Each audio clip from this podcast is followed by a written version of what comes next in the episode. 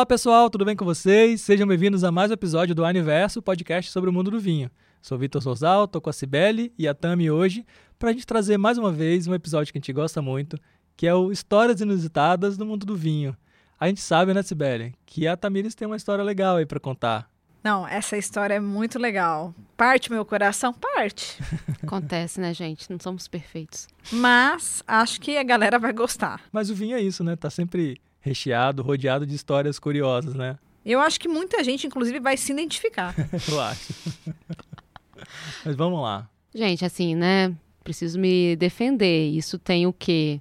11 anos Mas que nem aconteceu. começou, você já tá se defendendo, cara. Eu preciso, não, ou precisar, Não entendeu? teve nem acusação ainda, como assim? Eu já reconheço, culpada. Sou réu confesso aqui. Entendemos, entendemos.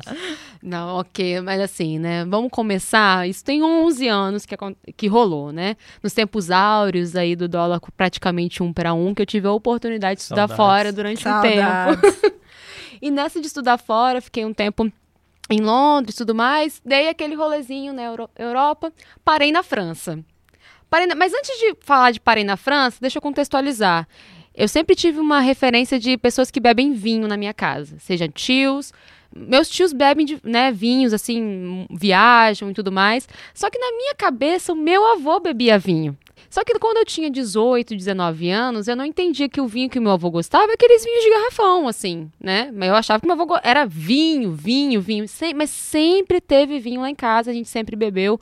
E por mais, assim, fui, é engraçado que lá em casa eu não fui aquela pessoa, aquela adolescente barra adulto, né, que conheceu a cerveja primeiro. Eu conheci o vinho primeiro Olha só. ou o licor. Meu avô sempre teve uma, uma coisa de licor de sobremesa, Sim. né? Ou os vinhos de sobremesa. Isso sempre, de fato, teve lá em Legal. casa, né? Aí viajei, falei, nossa, estou na França, o que, que eu vou levar pro meu avô?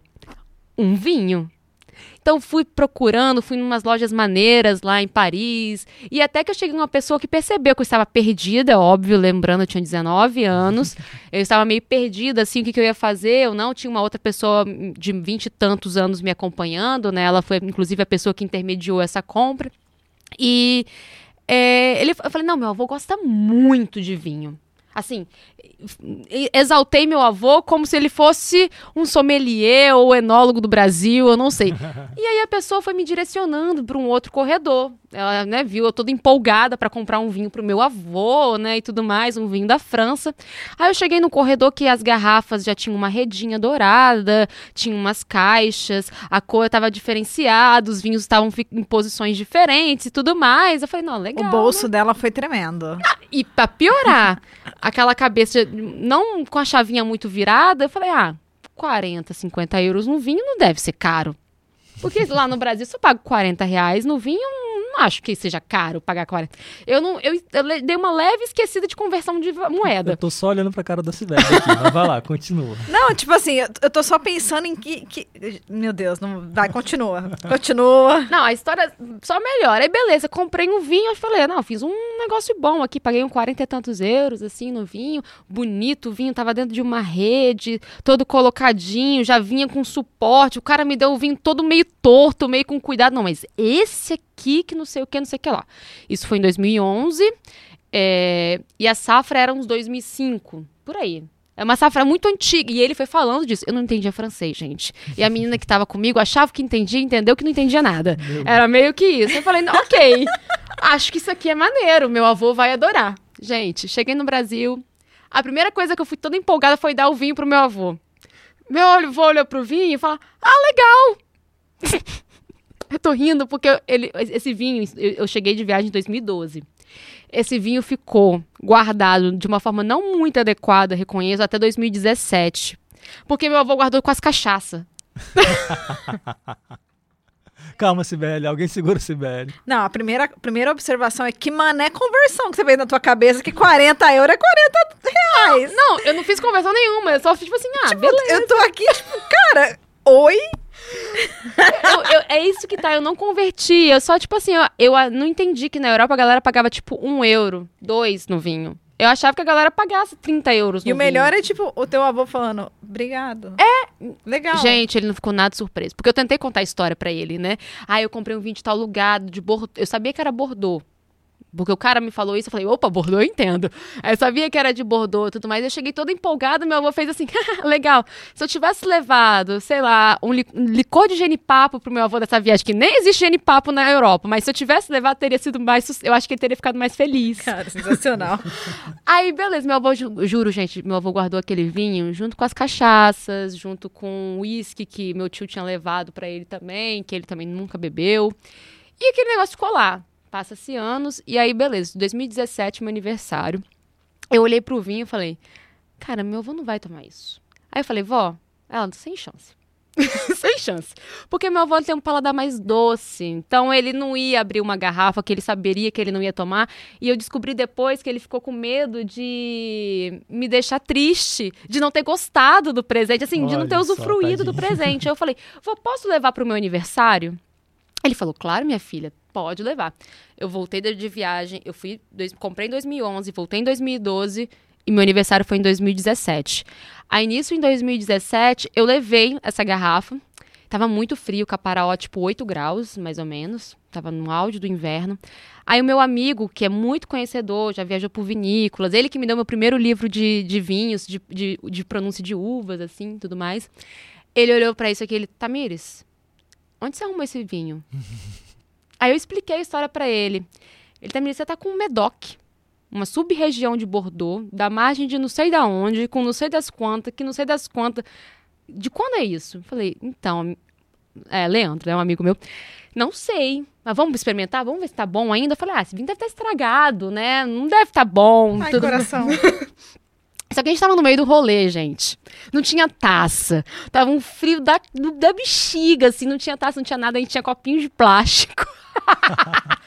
Ai, Sibeli tá, quase, da sala. Sibeli tá quase levantando e indo embora aqui. Aí eu ab- abrimos o vinho e servimos. O vinho tinha a cor mais incrível que eu já vi na minha vida, assim. Ele tinha... Ele não era... Ele não era vermelho, ele já tava com um, um outro tipo de reflexo, mas ele tinha um fundo mais escuro pro violeta mesmo, mas um, um viol- ele tinha brilho ainda, ele era um vinho com brilho, ele era um vinho intenso na cor. Tava vivo. Ele tava muito vivo, assim. E o aroma, gente, subia aroma de tosta, mas subia um aroma de café que eu falo que até hoje eu não entendo de onde veio aquele café que saiu daquele vinho, assim. Eram aromas vivíssimos. O vinho tava extremamente vivo, né? Assim, ele deveria de ter no mínimo uns 15 anos ali já, o vinho. Ah, no mínimo, no mínimo. Um vinho rico. Re- resultado, né? Todo mundo do rolê parou que. Juro, gente, era uma mesa com várias pessoas. As pessoas paravam e, da- e bebiam extremamente devagar aquele copinho, copinho de plástico com vinho de Medoc, me- Bordeaux. Sei lá, 2005, 2004. não- eu só sei que eu comprei em 2011, só pra começar. E o cara tinha me levado pra um setor diferentão na loja em Paris. Não, assim. 50 euros, já pegou aí, né, cara? O vinho vivíssimo e mesmo no copo de plástico ele se fez presente, assim, pá. E aí depois eu fui entender que esse vinho era de uma das da, uma principal sub-região dentro de Bordeaux, que é uma das regiões mais importantes da França. e aí as meninas falaram assim: "Que vinho é esse que eu tomei, Sibeli?" Meu coração. Você tomou um vinho da margem esquerda de Bordeaux.